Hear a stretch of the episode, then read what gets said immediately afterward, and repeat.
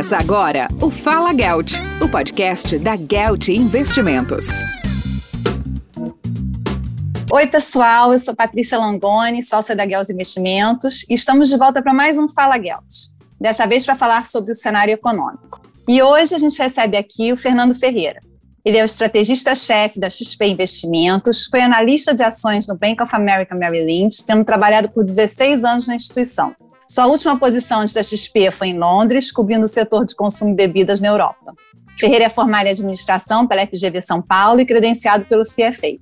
Seja muito bem-vindo, Ferreira. Obrigado, Patrícia. Obrigado pelo convite de estar em mais um episódio do Fala em Geld com vocês. É sempre um prazer. Ferreira, pensei a gente começar nossa conversa dando um panorama geral macroeconômico, falando um pouquinho do cenário tanto internacional como doméstico.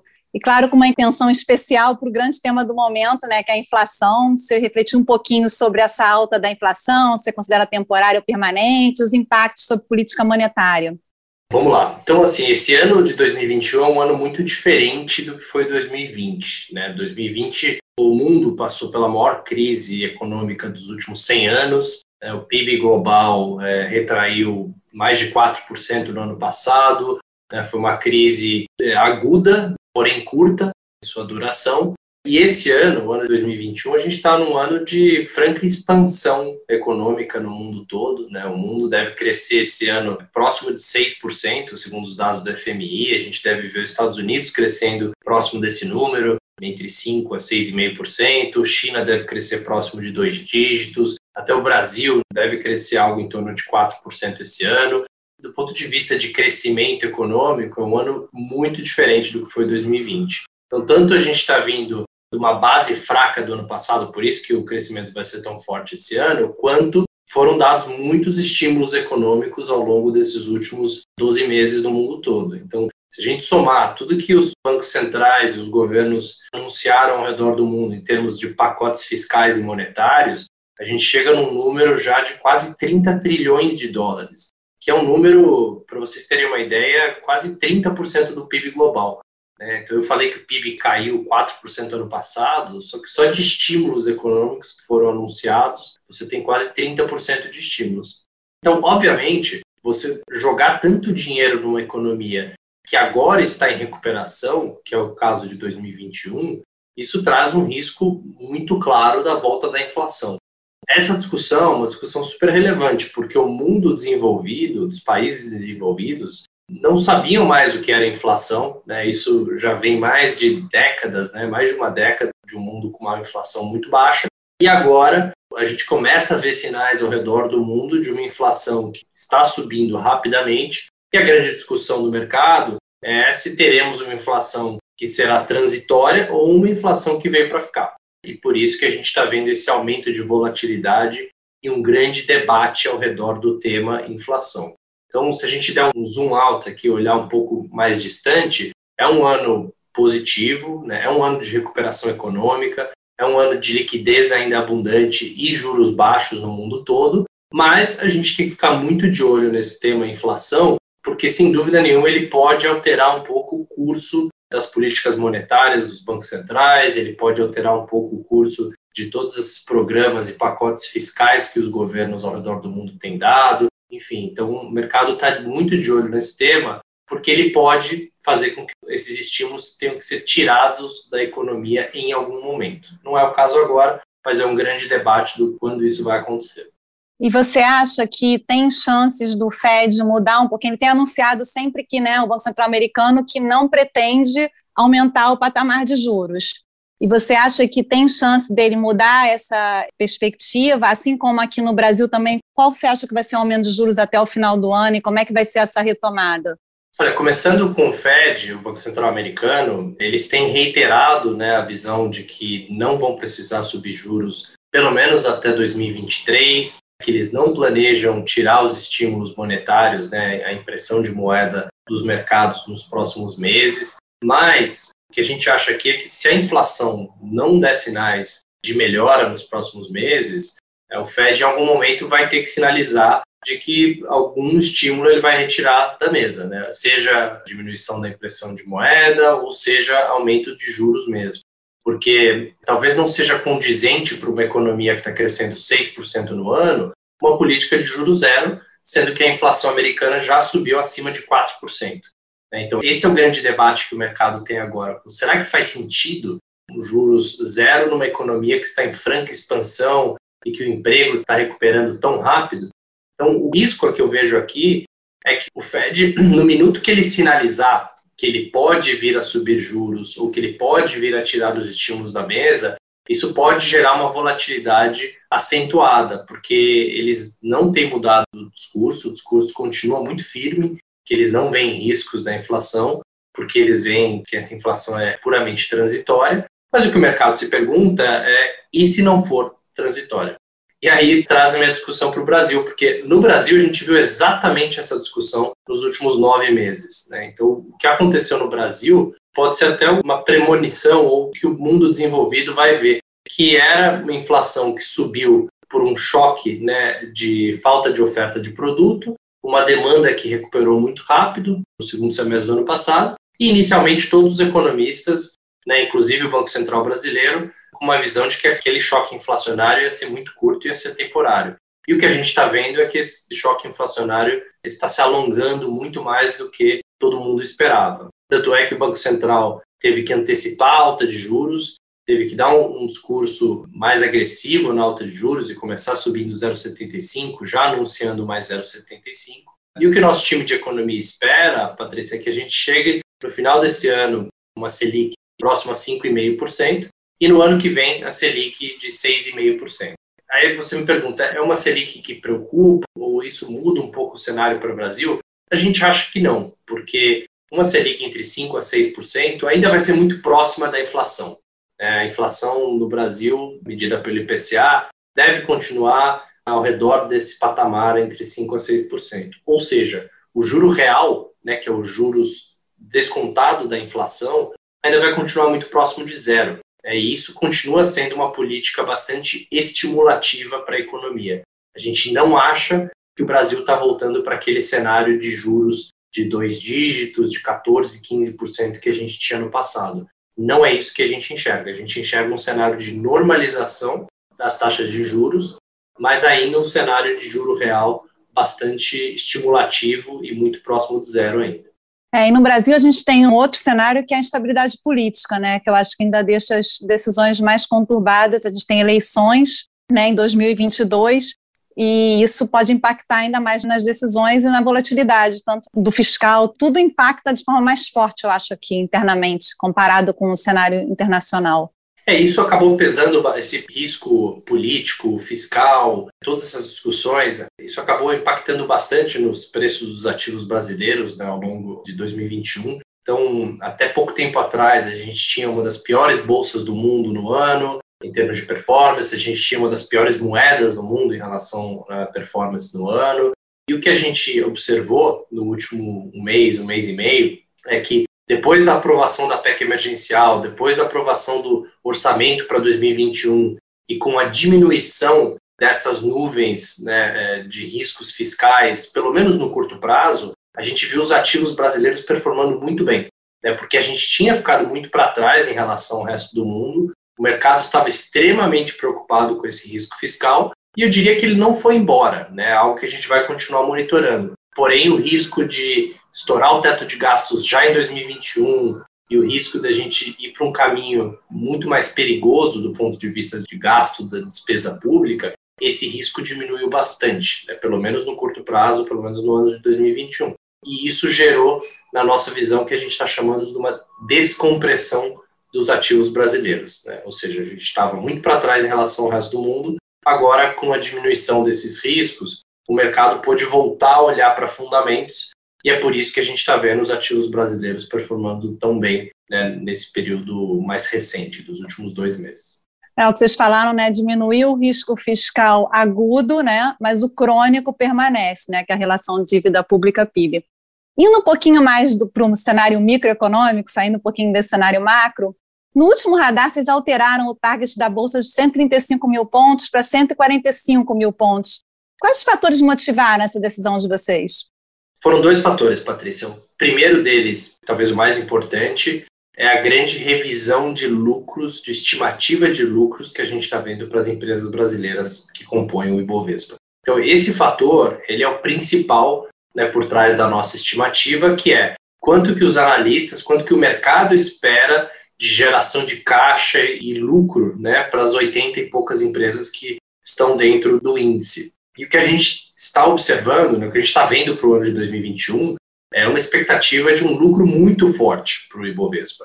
você ter uma ideia, no ano passado, quando a gente olha em pontos do Ibovespa, né, vamos olhar o lucro das empresas agregado, mas em pontos do Ibovespa, para ficar mais fácil o entendimento. Então, o Ibovespa hoje está em 120 mil pontos, o mercado está esperando um lucro para 2021 de 12 mil pontos, tá? o lucro agregado para o Ibovespa. Quando a gente olha ano passado, 2020, o lucro do Ibovespa foi 4 mil pontos. Ou seja, o lucro deve triplicar em 2021 em relação a 2020. Aí você me diz, ah, mas Ferreira, ano passado foi um ano atípico, foi um ano de recessão e a gente teve uma crise muito aguda. Ok, vamos olhar para 2019, que foi um ano normalizado, esse lucro ficou entre 5 mil a 6 mil pontos. Ou seja, mesmo em relação a 2019, o lucro do Ibovespa em 2021 deve ser o dobro do que foi em 2019. E por que isso? Porque o Brasil tem uma grande exposição ao setor de commodities, é o maior setor na nossa bolsa, representa quase 40% da nossa bolsa, né, 36% para ser mais preciso. E esse grande ciclo de commodities que a gente está vendo ao redor do mundo, com essa recuperação econômica muito forte da China e de outros países, esses estímulos monetários muito fortes também que têm feito que os investidores comprem ativos reais né, para se proteger do risco inflacionário, fez com que várias commodities disparassem de preço. Né, e isso ajuda bastante as empresas brasileiras, ajuda muito a gente ver esse crescimento de lucro das empresas que fazem parte do Ibovespa e também um câmbio depreciado. A gente tem visto um câmbio na média em torno de 5,30. Isso também ajuda todas essas empresas que são empresas exportadoras. Então, esse foi o principal fator por trás da revisão né, de target do Bovespa foi essa grande revisão de lucros que a gente tem visto para o ano de 2021. E aí teve um segundo fator, que é a taxa de juros. Então a gente olha nos nossos modelos, nas nossas contas, para a taxa de juros, principalmente aquela de longo prazo.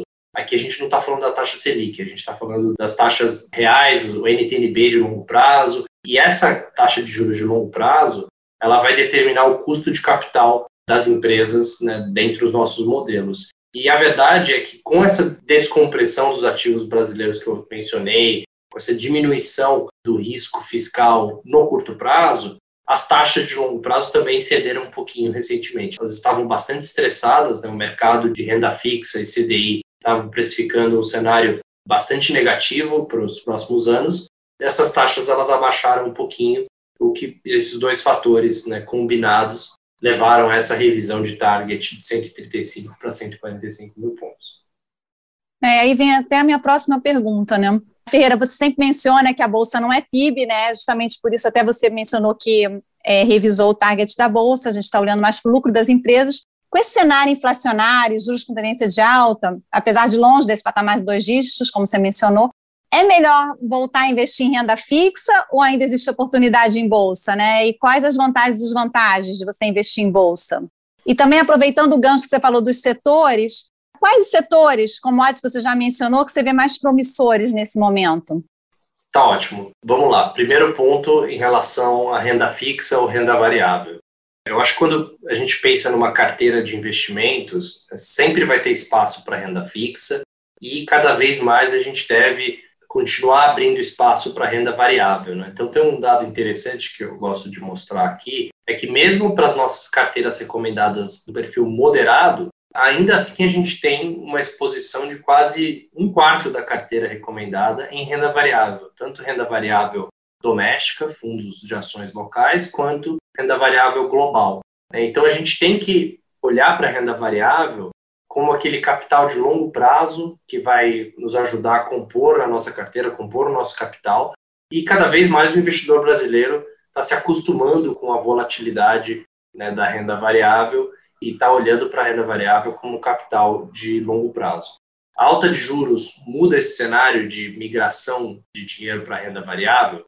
A gente acha que não, porque, como eu disse, o juro real no Brasil vai continuar muito próximo de zero.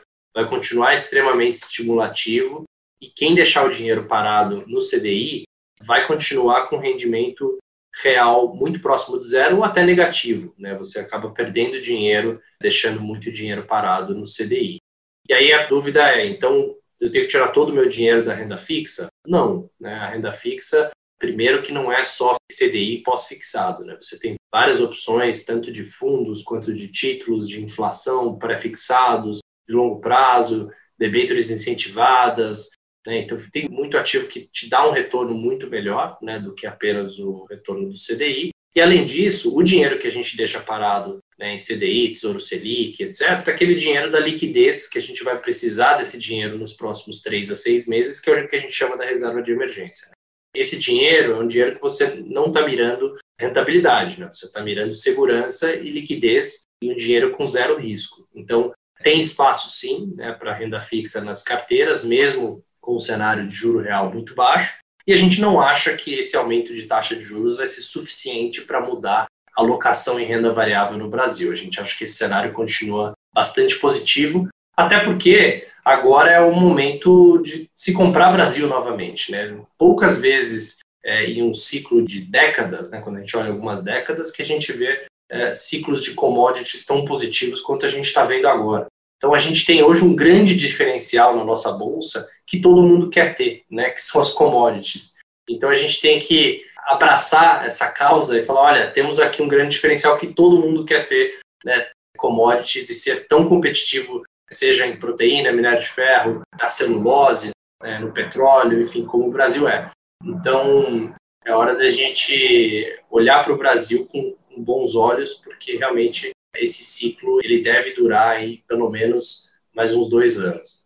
Eu queria que você falasse também do que você chama né, dessa rotatividade, né, esse movimento que se observa de setores de crescimento para setores de valor. E como o Brasil e também eu acho que a Europa seriam beneficiados com esse movimento. Você já falou um pouquinho agora das commodities, mas você podia falar um pouquinho mais para a gente. Perfeito. Esse movimento a gente vem né, observando no mundo ao longo desse ano de 2021, que a liderança dos setores da Bolsa está mudando. Né? Ou seja, nos últimos 10 a 12 anos, o que a gente viu foi um foco muito grande nas empresas de tecnologia, que vieram né, liderando a alta dos mercados, e isso foi exacerbado durante a pandemia. Né? Essas empresas acabaram se beneficiando bastante da pandemia, das pessoas terem que ficar em casa e trabalharem de casa, e elas conseguiram acelerar bastante, crescer muito os seus lucros né, ao, longo do ano de 2020, em um cenário em que todos os outros setores estavam sofrendo bastante. É, em 2021, a gente está vendo um cenário que os investidores estão saindo dessas empresas de tecnologia e de alto crescimento e altos múltiplos também, porque essas empresas, várias delas ficaram muito caras, né, com múltiplos bastante elevados, né, de preço sobre lucro, ou é, quando você compara é, o valor da empresa em relação à receita, né, as vendas dessas empresas, muitas delas acabaram ficando com um valor exagerado, e aqui eu cito o caso da Tesla, por exemplo. Né? Então, os investidores estão saindo dessas empresas, migrando para empresas que são chamadas empresas de valor. O que, que são essas empresas de valor? Em geral, são empresas que estão em setores mais ligados à economia real, como, por exemplo, as empresas de commodities e bancos, empresas industriais, empresas de construção civil, enfim, que eram empresas que estavam muito baratas em bolsa, que tinham sido muito impactadas pela pandemia, mas que no ano de 2021, como a gente está vendo uma reabertura econômica por conta do sucesso da vacinação e uma aceleração do crescimento, esses setores eles vão mostrar um crescimento muito forte ao longo de 2021. Então o mercado está olhando para eles como um setor, são setores baratos, setores que ficaram para trás, que vão mostrar uma forte aceleração de lucros ao longo do ano de 2021. Por isso que a gente tem visto esse movimento de rotação né, dos investidores saindo daquelas empresas mais caras, mais ligadas à tecnologia e comprando essas ações dos setores mais ligados à economia real. Isso, de novo, é muito positivo para o Brasil, porque não só a gente tem grande exposição a commodities, como eu falei, né, 35, 36% da nossa bolsa, como mais de 20% da nossa bolsa também são as ações do setor financeiro, né, do setor de bancos, P3, enfim, quando a gente soma o setor financeiro como um todo, é quase um quarto da nossa bolsa. Então, só nesses dois setores, você tem mais de 50% da nossa bolsa sendo representada por setores que o mercado agora está olhando com bons olhos. Então, o Brasil se sai muito bem nesse movimento de rotação. É grande dúvida saber até quando esse movimento vai durar, até quando o mercado vai olhar para esse setor de tecnologia né, com, com um pouco mais de receio. Enfim, muita gente falava em bolha de tecnologia, a bolha está estourando agora. Né, a gente viu uma volatilidade enorme no preço do Bitcoin ao longo dos últimos dias a nossa visão aqui é que a gente, quando a gente olha para as grandes empresas do setor de tecnologia, a gente está falando aqui das FANGs, né, do Facebook, Amazon, Microsoft, Google, elas não parecem que estiveram em nenhum momento em um patamar de bolha de preço. Né? Sem dúvida, elas subiram bastante ao longo dos últimos anos, mas elas subiram também porque conseguiram crescer muito forte as suas receitas e seus lucros. Agora, empresas menores do setor de tecnologia, aí sim a gente viu alguns exageros do mercado recente, e são justamente essas empresas que estão sofrendo mais recentemente. Ou seja, essa rotação ela tem acontecido muito mais fortemente nessas pequenas empresas que acabaram descolando muito o seu valor de mercado com seus fundamentos. As grandes empresas de tecnologia, eu diria até que elas são quase defensivas hoje em dia, porque elas geram muito caixa, elas continuam crescendo e as suas ações não estão tão caras assim. Então, eu diria que não é para a gente esquecer do setor de tecnologia, não é que a gente está dizendo que é um mau setor para se investir, mas sim que no curto prazo não deve ser um dos setores que lidera a alta dos mercados. Né? O mercado está olhando para aqueles setores mais ligados à economia real principalmente aqueles setores que tinham ficado mais para trás ao longo dos últimos 12 meses. Então, a gente está discutindo mais a liderança de quais setores devem se dar melhor, que não quer dizer que a gente não gosta mais do setor de tecnologia. Né? Sem dúvida, essas empresas vão continuar apresentando bons resultados no futuro. Quais ações você considera mais vencedoras e mais perdedoras no momento atual? Os setores vencedores né, e ações dos setores vencedores, acho que commodities continua sendo um grande pilar né, das nossas recomendações. A Vale, né, a gente vem recomendando as ações da Vale já há bastante tempo nas nossas carteiras.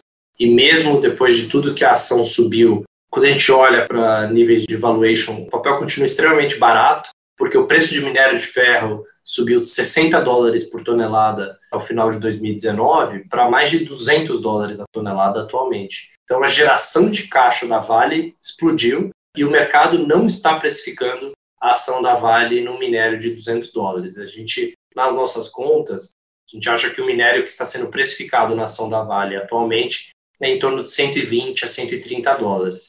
Então, caso o minério de ferro não caia e continue em um patamar de preço muito elevado, a gente vai continuar vendo uma revisão de lucros muito forte daqui para frente para as ações da Vale e as ações continuam extremamente baratas na bolsa. Então, o pessoal precisa tomar cuidado quando olha o gráfico, porque a gente tem que olhar também o gráfico do minério de ferro e ver tudo que subiu de preço, né? Então, na verdade, a ação não está cara, a ação da Vale, muito pelo contrário. A gente também gosta no setor de commodities de Clabin, no setor de papel e celulose, a celulose era uma das commodities que tinham ficado mais para trás em relação às outras commodities, mas começou a subir fortemente ao longo dos últimos meses. E além disso, a Clabin tem toda a exposição ao setor de embalagens, que tem ido muito bem né, recentemente por conta de toda essa migração de consumo né, e do online e as pessoas fazendo mais compras online. O setor de embalagens é um setor que tem crescido muito no Brasil. A gente gosta de Clabin e no setor de frigoríficos, Marfrig é a nossa preferência era um setor que tinha ficado para trás também em relação às outras commodities, mas que recentemente a gente viu o setor de frigoríficos voltando a, a andar na bolsa. Ressaltaria essas três ações dentro do setor de commodities. Em bancos e financeiro, a gente gosta de Bradesco e B3, são as nossas preferências aqui.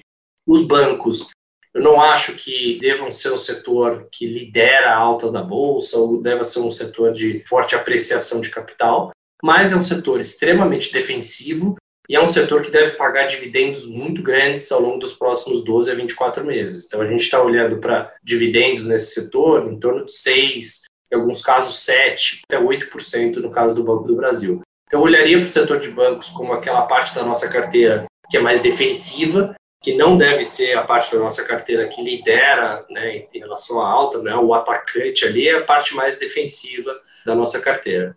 Além disso, a gente tem olhado cada vez mais e adicionado exposição ao setor de varejo doméstico e empresas que se beneficiam de uma reabertura econômica ao longo do segundo semestre, com uma provável, uma possível aceleração da vacinação no Brasil.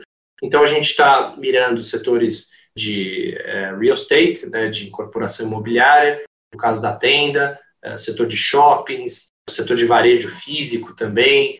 É, a gente veio adicionando disposição ao setor de supermercados, né, dado esse aumento da inflação muito forte no Brasil, com pão de açúcar e açaí. Hoje em dia a gente só tem açaí na nossa carteira. E, por último, o setor de e-commerce, que é um setor que muita gente tem exposição no Brasil e gosta bastante. Esse é um setor que a gente tirou das nossas carteiras desde o começo desse ano.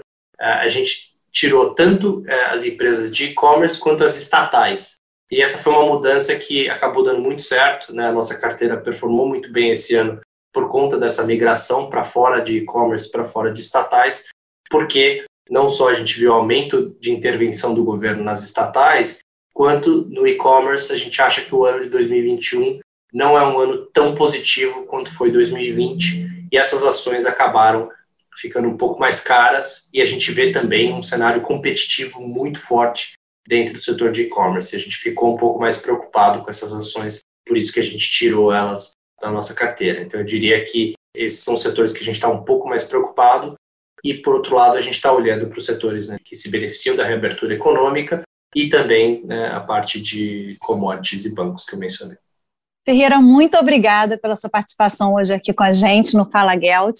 Antes de ir, eu queria te pedir que você deixasse o seu recado Fala Gelt para nossos ouvintes. Um lema, uma frase que você leve como inspiração para a sua vida. Fala Gelt. Eu gosto muito de uma frase que diz o seguinte, que trabalho duro e a dedicação sempre batem o gênio. Né? Então, por mais é, que a gente tente achar a genialidade e achar que isso vai resolver o mundo, na verdade, as coisas são muito mais simples do que isso, né? E trabalho duro e dedicação, sem dúvida, é o que fazem a diferença, né? Eu gosto muito da história dos grandes esportistas, né? E de ler a história deles, de ouvi-los e escutar como eles chegaram lá. E é sempre a mesma história. Quando você ouve o Kobe Bryant, o LeBron James, o Roger Federer ou o Michael Phelps, a história é sempre igual, né? Que eles sempre se dedicaram e trabalharam muito mais do que o seu competidor ao lado, e isso para eles é o que fez a grande diferença deles serem tão fenomenais e por tanto tempo, né? Ou seja, é trabalho duro, dedicação, não tem tanto segredo assim, né, para se alcançar o sucesso. Super concordo, trabalho duro, dedicação e muita disciplina, né? É isso aí, pessoal, até a próxima. Você ouviu o Fala Gelt, o podcast da Gelt Investimentos.